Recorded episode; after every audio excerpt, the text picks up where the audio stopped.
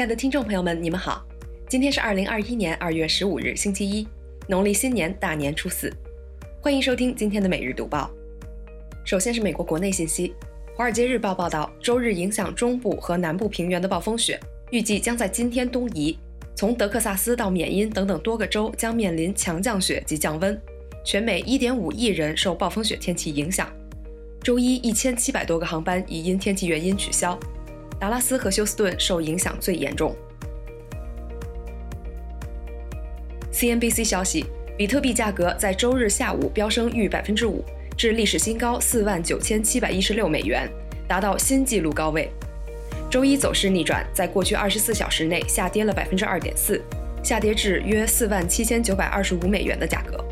比特币在二零二零年增长了两倍多，自今年年初以来上涨了百分之六十以上。随着疫苗开始接种，各州陆续放宽防疫限制。本月，蒙大拿州和爱荷华州取消了全州的口罩佩戴要求，北达科他州也于一月底解除口罩限制。疾控中心主任罗谢尔·瓦伦斯基博士表示，美国现在每天都有大量新增新冠病例和死亡病例，任何一周取消戴口罩的规定都还为时过早。纽约时报消息，为了普及新冠疫苗接种，各州已开放大规模接种设施。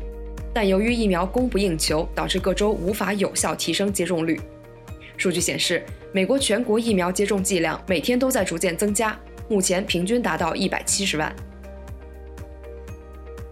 新奥尔良本应于周二举行的 Mardi Gras 狂欢节游行，受疫情影响已被取消。狂欢节不仅每年都为新奥尔良带来数百万美元的收入，也是当地人精神上不可或缺的部分。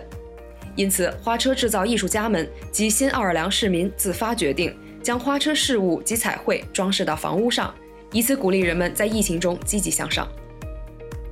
接下来是来自中国的最新消息。央视新闻报道，考虑到疫情风险仍然存在，部分企业压力可能较大，阶段性减免养老、失业和工伤三项社保费率的政策，在今年四月底到期后，将再延长一年，至明年四月三十日。今年年底前将实现社保卡申领、社保功能启用、补换、临时挂失等服务事项的跨省通办。澎湃新闻消息，广东省自然资源厅发布《广东省国土空间规划（二零二零到二零三五年）》公众咨询，首次明确提出两大磁悬浮通道构想，包括京港澳高速磁悬浮、沪深广高速磁悬浮。规划中提出。到二零三五年，全省常住人口规模为一点三亿人，城镇化水平约百分之八十。国务院联防联控机制春运工作专班数据显示，春运今天进入第十九日，全国预计发送旅客一千四百八十点二万人次，其中铁路三百六十万人次，公路一千零二十万人次，水路四十二万人次，民航五十八点二万人次。预计全国高速公路流量三千四百六十九万辆。环球网消息，二零二一年二月十五日十七时，天问一号探测器成功实施捕获轨道原火点平面机动，将轨道调整为经过火星两极的环火轨道，并将近火点高度调整至约二百六十五公里。